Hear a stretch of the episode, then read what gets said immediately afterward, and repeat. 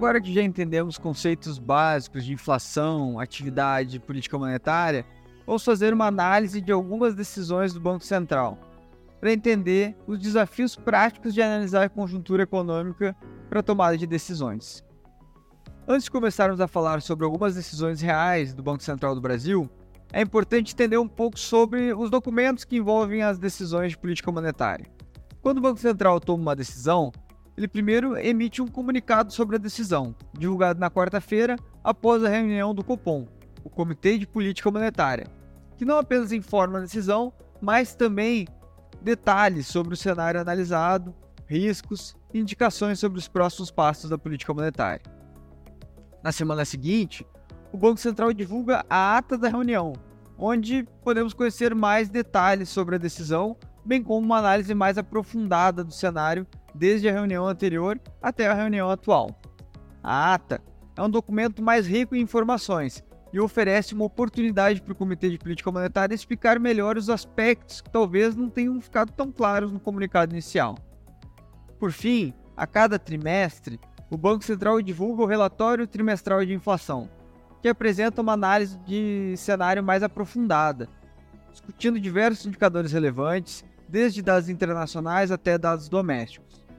O relatório também traz estudos sobre temas importantes no momento, como o hiatus do produto, componentes específicos da inflação, atualizações de projeções de atividade, projeções de crédito, entre outros estudos considerados relevantes pelo Banco Central e sua equipe técnica. Agora a gente vai analisar um desses documentos. Isso aqui é o comunicado do Banco Central na decisão do final de 2019. Aqui é importante a gente lembrar do contexto histórico. A gente ainda não tinha pandemia, a inflação vinha compatível com a meta e a atividade econômica estava relativamente fraca é, nesse período. Então, é importante a gente sempre ter isso em conta quando a gente está olhando para uma decisão antiga.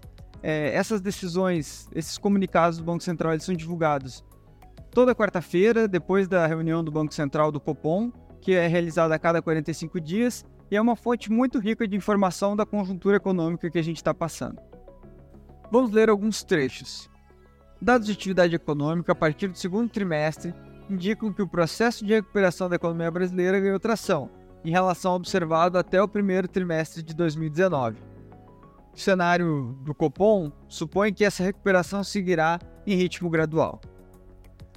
Na apresentação que o diretor Fábio Kanchuk fez naquele ano, conseguimos ter uma clareza maior do que o Copom está falando. O IBCBR, Índice de Atividade Econômica do Banco Central, tem o objetivo de fazer uma, um acompanhamento em mais alta frequência da atividade econômica, estava acelerando, principalmente através dos setores de comércio. Saldo e concessão de crédito também estavam acelerando, indicando que a economia estava aumentando o nível de atividade. Na sequência, o Banco Central também analisa o mercado de trabalho, mostrando a evolução do mercado de trabalho formal e a relação entre emprego e PIB. Seguindo com o comunicado. No cenário externo, a provisão de estímulos monetários nas principais economias, em contexto de desaceleração econômica e de inflação abaixo das metas, tem sido capaz de produzir ambiente relativamente favorável para economias emergentes. Aqui, vemos uma análise de que os países envolvidos estavam com uma taxa de crescimento baixa e também uh, dando estímulos. Na avaliação do Copom, esse é um cenário favorável para economias emergentes como o Brasil, pois quando países lá fora diminuem a taxa de juros, podemos ter um impacto positivo na nossa moeda, com o dólar ficando mais baixo, assim como um efeito positivo no crescimento doméstico, com um maior nível de crescimento gerado pelos estímulos externos. Agora, vamos ver a análise da inflação do Banco Central.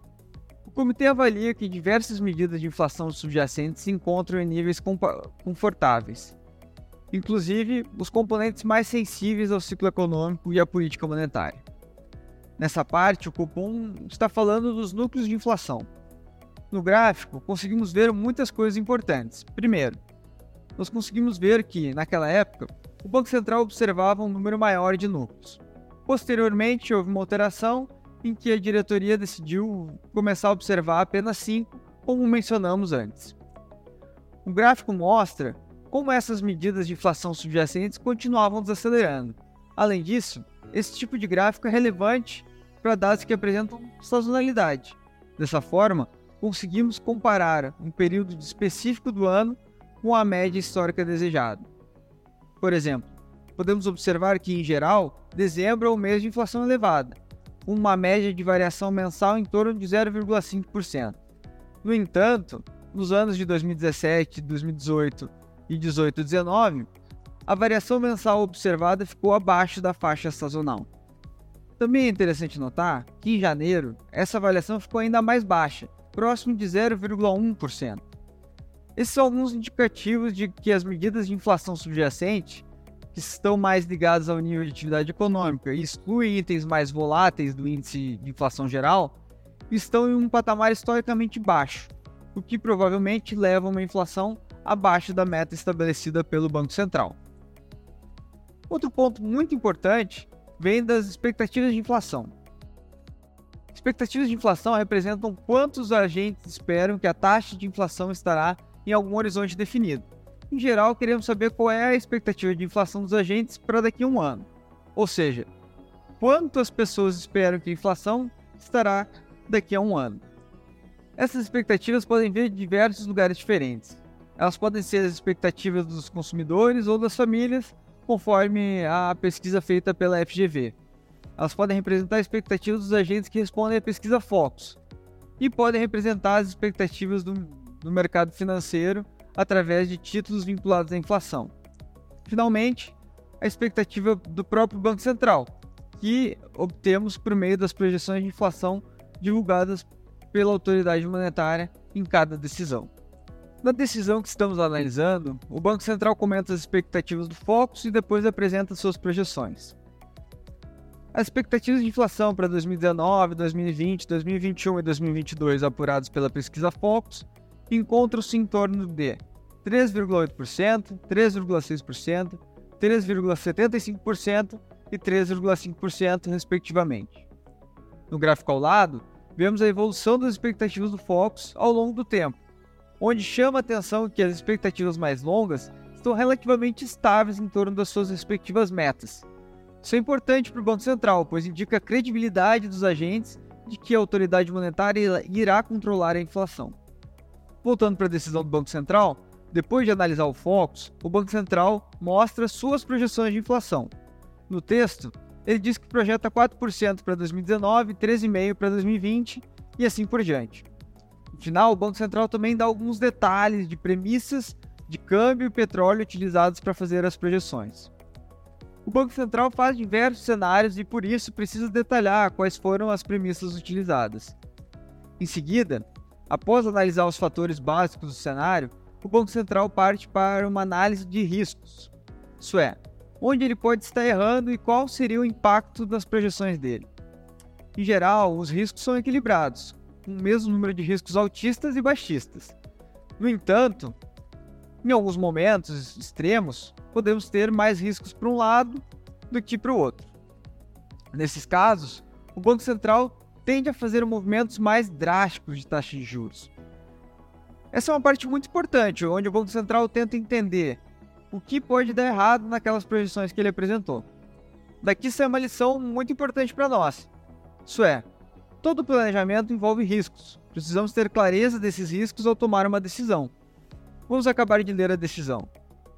O cupom reitera que o conjunto econômico prescreve política monetária estimulativa, ou seja, com taxas de juros abaixo da taxa estrutural.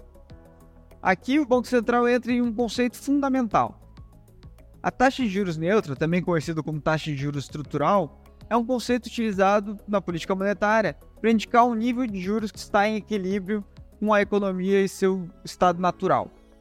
É a taxa de juros que não estimula nem desestimula o crescimento econômico sustentável, mantendo a inflação estável. Essa taxa é determinada pelas condições estruturais da economia, como produtividade, potencial de crescimento e preferência temporal dos agentes econômicos. O slide mostra uma análise do Banco Central sobre a taxa de juros estrutural naquela época. Quando a taxa de juros definida pelo Copom está abaixo do nível neutro, ou seja, em uma posição expansionista, ela incentiva o consumo e os investimentos, impulsionando o crescimento econômico, mas também aumentando os riscos de inflação. Por outro lado, quando a taxa de juros está acima do nível neutro, em uma uma postura restritiva, busca-se controlar a inflação, mas também pode desacelerar a atividade econômica. Portanto, a taxa de juros neutro desempenha um papel fundamental na determinação da política monetária, auxiliando os bancos centrais a equilibrar o crescimento econômico com a estabilidade de preços. No final de 2019, a avaliação dos economistas era, de que a taxa de juros real neutra estava abaixo de 3%. Assim, considerando uma meta de inflação de cerca de 4%, a taxa de juros nominal de equilíbrio seria algo em torno de 7%. Por isso que, ao colocar a taxa de juros em 4,5%, o Banco Central indica que está em um patamar estimulativo, pois ele está abaixo do neutro. É importante perceber no gráfico que a taxa neutra muda ao longo do tempo. Não cabe aqui entrar em todos os motivos que podem fazer isso, mas em 2023 o Banco Central atualizou suas análises, avaliando que a taxa de juros neutra está em 4,5%. Como nossa meta de inflação é de 3%, uma taxa de juros nominal neutra seria algo em torno de 7,5%.